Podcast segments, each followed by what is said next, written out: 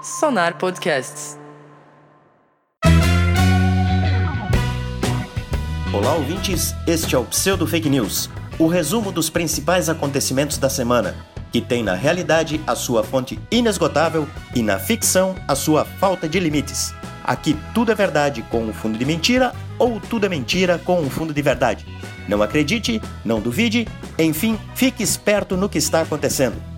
Quem fala com vocês é o internacional Ashrow, diretamente dos estúdios de gravação da Sonar Podcast, com o patrocínio de farmácias e outros empreendimentos de manipulação.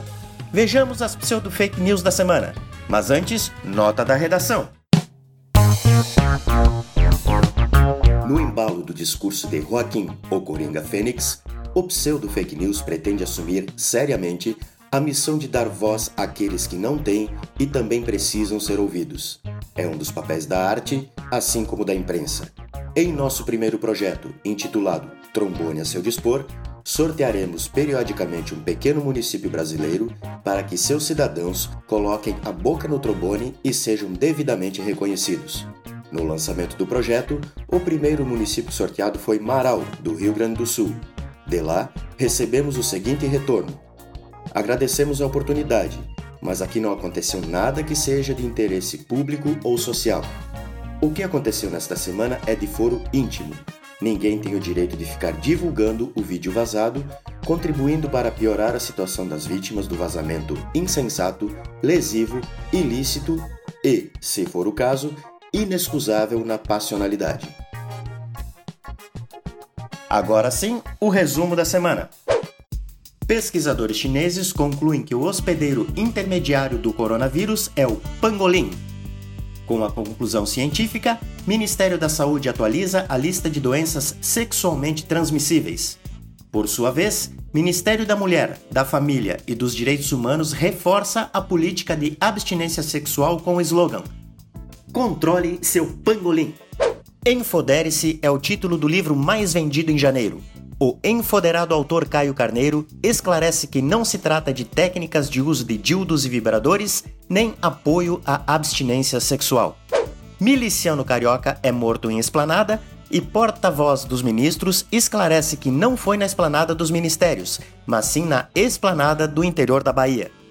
Linguistas explicam que esplanada e planalto podem ser considerados sinônimos, porta-voz do presidente antecipa a confusão e esclarece que a operação não partiu do Planalto, mas sim da esplanada do interior da Bahia.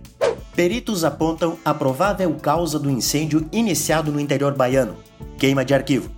No Planalto, Onix cai por terra e agora o órgão ligado diretamente ao presidente muda de Casa Civil para Casa Militar. Quanto ao atraso da reforma administrativa, governo diz que não anda por culpa do INSS, que não tem pessoal para liberar a matrícula da obra e avalia a contratação emergencial de mais militares. Greenpeace questiona Bolsonaro sobre como está o programa de proteção da Amazônia Legal. E o presidente responde lixo, porcaria.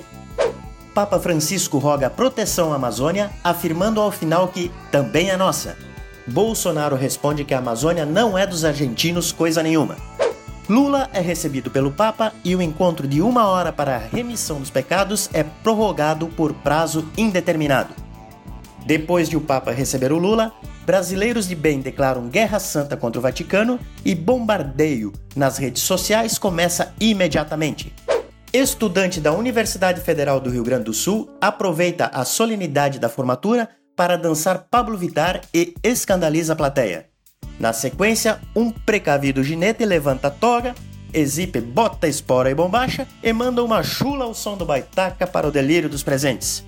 No impulso da liberdade de expressão, o estudante conhecido como Alemãozinho começou a sambar ao som de Deixa a vida me levar, mas é vaiado. Diante dos ânimos, a mesa da solenidade se desfez e o presidente de honra assumiu a picape. Até o fechamento desta edição, a rave ainda não tinha acabado. Sobre o episódio, ministro da Educação se diz mais motivado ainda para permanecer no cargo e acabar com a farra nas federais. Guedes afirma que dólar alto é bom para todo mundo, até para as domésticas conhecerem o Brasil. Especialistas debatem sobre o que é todo mundo para Guedes e chegam à conclusão que é todo mundo que ganha dólares com o Brasil. as patroas organizadas lançam manifesto de apoio ao ministro, porque os seus filhos estavam se encontrando com os filhos das domésticas na Disney e até se divertindo juntos. As domésticas, por sua entidade representativa, acabam apoiando o ministro porque nos encontros casuais com as patroas na Disney não estavam recebendo nada para guardar lugar nas filas. Falando nisso, o Parasita ganha o Oscar de melhor filme.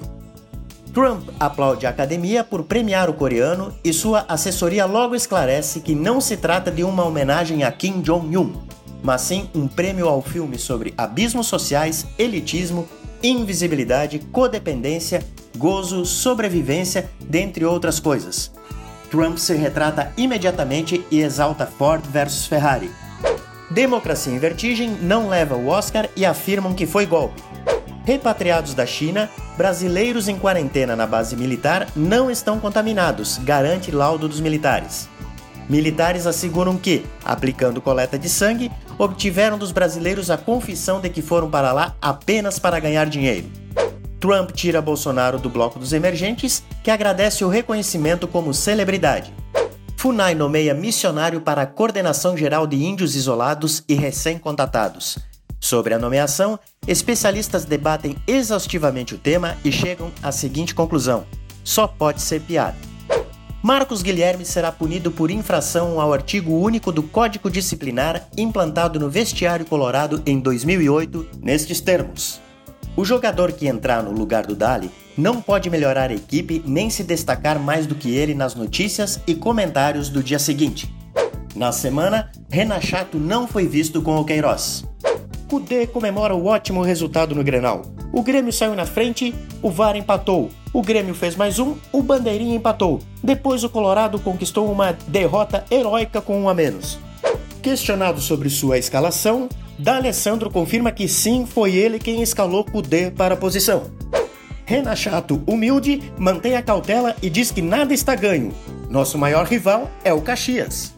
Eduardo Leite estampa capa de revista nacional como nova aposta do centro e confirma que, enquanto governador do estado, tem sido ótimo garoto propaganda de si mesmo para o Brasil. Por fim, em Encantado, atraso no início das contratações para a escola cívico-militar gera tensão entre executivo e legislativo, e o presidente da Câmara comenta que a disciplina aos ritos oficiais será uma das ênfases do novo educandário recomendando a matéria para quem tem dificuldades. Então, estas foram as pseudo fake news. Se tudo é verdade ou se tudo é mentira, é com vocês. Curtam o texto no Face, arroba pseudo fake news. Bom final de semana, até a próxima!